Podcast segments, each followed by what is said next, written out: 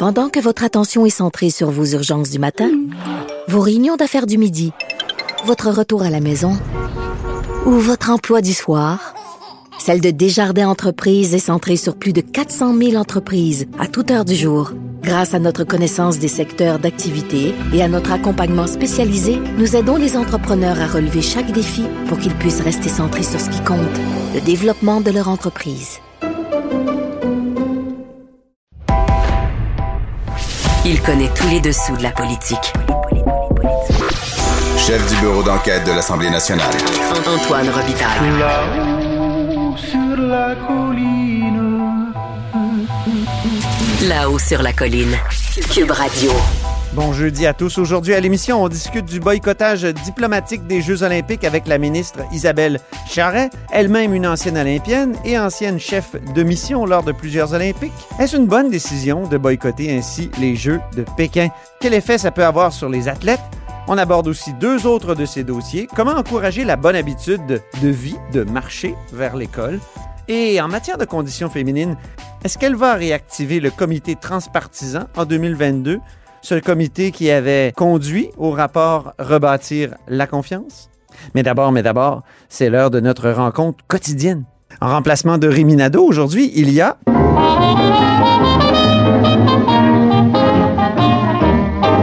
Il y a de la joie. Bonjour, bonjour les hirondelles. Il y a de la joie. Dans le ciel par-dessus le toit. Il y a de la joie. Et du soleil dans les ruelles. Il y a de la joie. Partout, il y a de la joie. Grand philosophe, poète dans l'âme. La politique pour lui est comme un grand roman d'amour.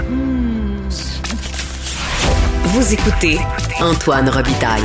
Là-haut sur la colline. Mais bonjour Geneviève Lajoie, Bonjour Antoine Robitaille.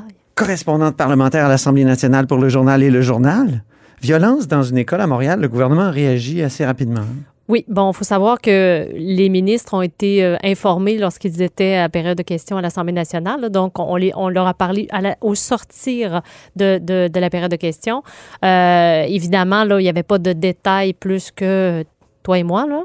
Euh, donc, M. Roberge, Mme Guilbeault, euh, ministre de la Sécurité publique, on le rappelle, euh, qui vient, venait d'annoncer en fin de semaine dernière justement des sommes pour la prévention euh, devant la recrudescence de la violence à Montréal.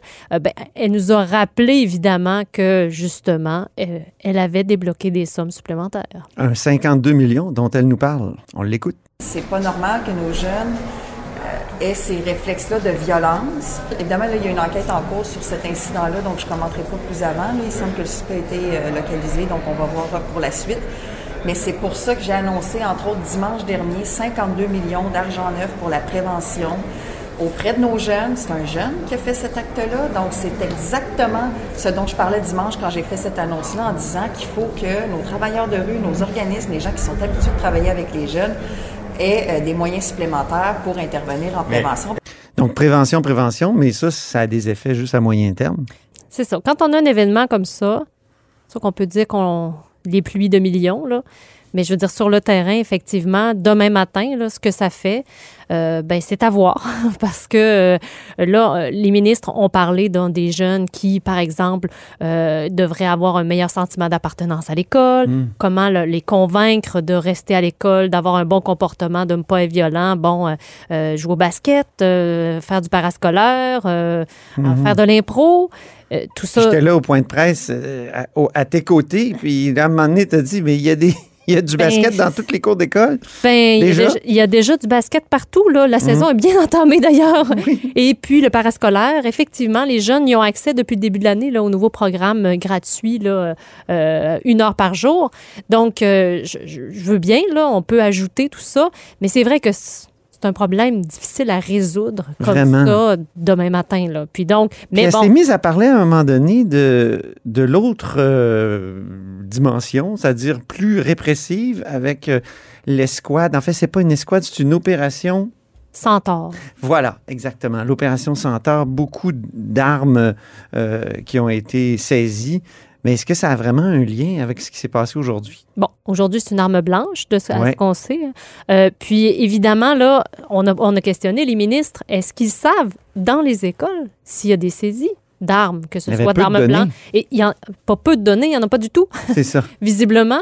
Euh, donc, le ministre, euh, le ministre de l'Éducation qui a rappelé que ben, ce sont les centres de services scolaires qui sont responsables de ça. Les établissements, eux, ne sont pas nécessairement au courant s'il y a une saisie d'armes. Évidemment, dans les écoles, c'est pas permis d'apporter une arme. hein. Non. Ben, Et donc, les écoles sont vigilantes, et, mais je veux dire, euh, ils ne sont pas au courant. Je pense que peut-être qu'à partir de maintenant, euh, ils vont peut-être se, se créer une petite base de données ouais. pour savoir si... Parce que que le ministre Robert je dit, c'est que selon lui, s'il y a de la, de la recrudescence de violence à Montréal dans les rues, évidemment qu'il y en a à l'école. Ce sont des jeunes, ce sont ça se les mêmes. transpose à un moment donné. hein. Exactement. Mais donc, est-ce mais il n'était pas capable de nous dire s'il y avait vraiment une courbe ascendante aussi dans les écoles de, de- de violence. Là. Donc, ça, il- En même temps, on espère qu'on rentrera pas dans les écoles comme on rentre dans un aéroport. là. Ça, c'est déprimant. ça là. se fait dans d'autres pays. Je sais. En France, par exemple, parce que moi, je connais Ah un peu oui? plus, euh, il y a des endroits où, effectivement, là, tout le monde passe au détecteur de métal le matin. là. Aïe, aïe, aïe. Donc, euh, puis tu sais, euh, on en parle peu, mais pour connaître euh, bien des enseignants, Oui. euh, oui, dans ma T'as des famille. contacts, hein? Oui, exactement. Oui. Ben, ce n'est pas rare des enfants qui font une crise, qui s'en prennent physiquement aux, aux- aux enseignants. Là. Quand tu es au primaire puis que, bon, tu mesures 6 pieds 3, c'est pas si grave, tu t'inquiètes pas pour toi, tu essaies de sécuriser, de sécuriser les élèves. Mais je veux dire, ce sont des choses qui arrivent quand on travaille auprès des enfants. Puis évidemment, euh, ceux qui travaillent auprès des enfants du secondaire, euh, c'est- autre chose. Là. Ça, Mhm. ça- ça peut aller jusque-là. là.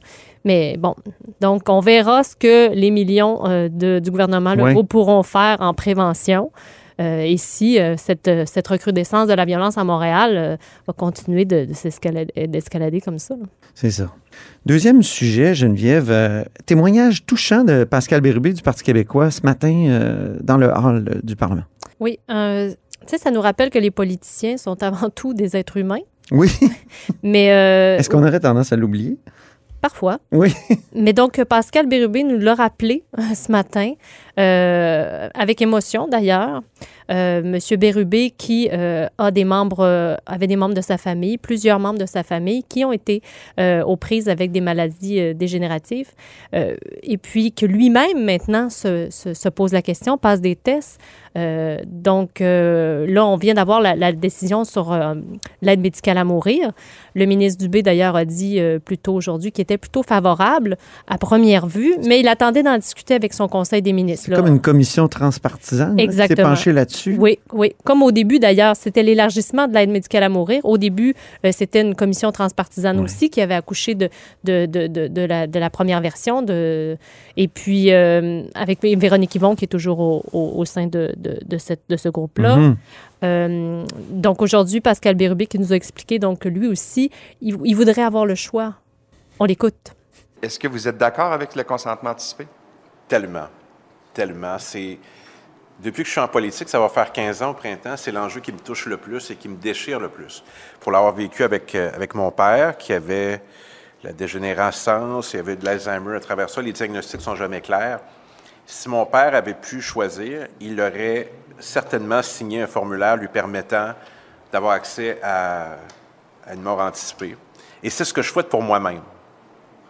Et j'en ai parlé justement, je l'ai parlé avec ma conjointe récemment, parce qu'on a beaucoup d'antécédents dans ma famille, des oncles, des tantes, ma grand-mère, et on a eu cette discussion-là. À 46 ans, j'ai cette discussion-là.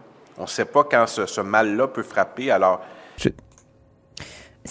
Ce genre de témoignage, j'ai pas sans rappeler, euh, si tu te souviens, Antoine, euh, justement le témoignage de euh, celui qui est ministre maintenant, François Bonnardel. Oui. Euh, justement, lui, sa mère était aux prises avec l'Alzheimer. Oui, Et au moment, justement, où on discutait de est-ce qu'on ne devrait pas élargir l'aide médicale à mourir, lui euh, avait, avait, avait fait un témoignage très émouvant aussi. D'ailleurs, il y avait eu de la misère, il y avait eu du mal à, à- à raconter ce qu'il vivait. Sa mère qui, tranquillement, euh, ne se souvenait plus de rien, Oui, euh, était oui. prisonnière de son corps. Euh, donc, c'est- c'est aussi un sujet intéressant dans la mesure où les députés auront à voter chacun librement là-dessus. hein. Oui. Euh, la première fois, ça s'était passé comme ça. Et il y avait eu plusieurs députés euh, qui avaient voté contre à l'époque euh, l'aide médicale à mourir. Euh, on pense euh, Christine à- Saint-Pierre, Christine Saint-Pierre chez les libéraux, là, je me souviens plus exactement qui. Mais donc, euh, c'est très personnel à chacun. Bien sûr, le gouvernement aura à statuer est-ce que euh, on, on va de l'avant avec la recommandation d'élargir l'aide médicale à mourir là, aux maladies dégénératives comme celle-là, mais comme l'Alzheimer. Mais chacun aura à voter librement. Et pour certains, c'est important. Pour d'autres, c'est un, un- un déchirement, comme euh, Pascal Bérubé le disait. Eh bien, on est rendu, Geneviève, à l'analyse sportive de la période de questions.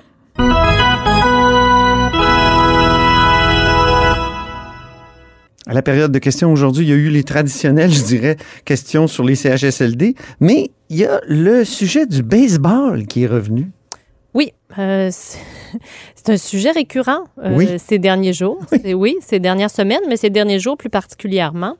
Euh, D'ailleurs, là, M. Legault a recentré un peu son message parce que hier, il a dit tout et son contraire. hein. C'est ça. Oui, mais là, aujourd'hui, ce On comprenait pas trop.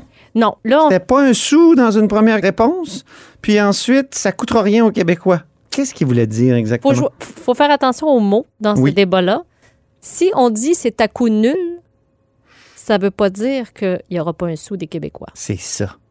Donc, c'est ça. Puis aujourd'hui, il a recentré le message là-dessus, à coup nul. Et il a même donné un exemple incroyable. Alors, si un projet, peu importe de quel, de quel sport il s'agit, euh, avait des retombées économiques importantes qui permettraient de payer aux Québécois euh, leurs services de la santé, de l'économie, euh, de- de- de- d'éducation ou d'environnement, eh bien, on l'étudie. On écoute M. Legault. C'est la même chose pour les équipes de sport professionnels. Que ça soit du hockey, que ça soit du baseball, que ça soit du basketball. Si demain, il y a un projet pour une équipe professionnelle de pétanque qui a des retombées économiques importantes, on va l'étudier pour voir si ça améliore les revenus nets du gouvernement du Québec pour mieux financer l'éducation, la santé, l'environnement. Donc, M. le Président, on va Deuxième continuer. complémentaire, Monsieur le chef du deuxième groupe. C'est quand même hilarant, ça, ce- ce- cet exemple de la pétanque. Tout à fait. La pétanque qui, par ailleurs, Antoine, est un jeu très apprécié euh, ailleurs dans le monde, comme en Europe. Ben oui. Oui, parce ici, on rit un peu là, de la pétanque. Là, on trouve ça bien... Ça se joue dans les parcs euh, du centre- des centres-villes. Tout à fait. Tout à fait. Oui. Mais par exemple, en France, ça se joue beaucoup plus et c'est toujours accompagné de Ricard. oui, c'est ça.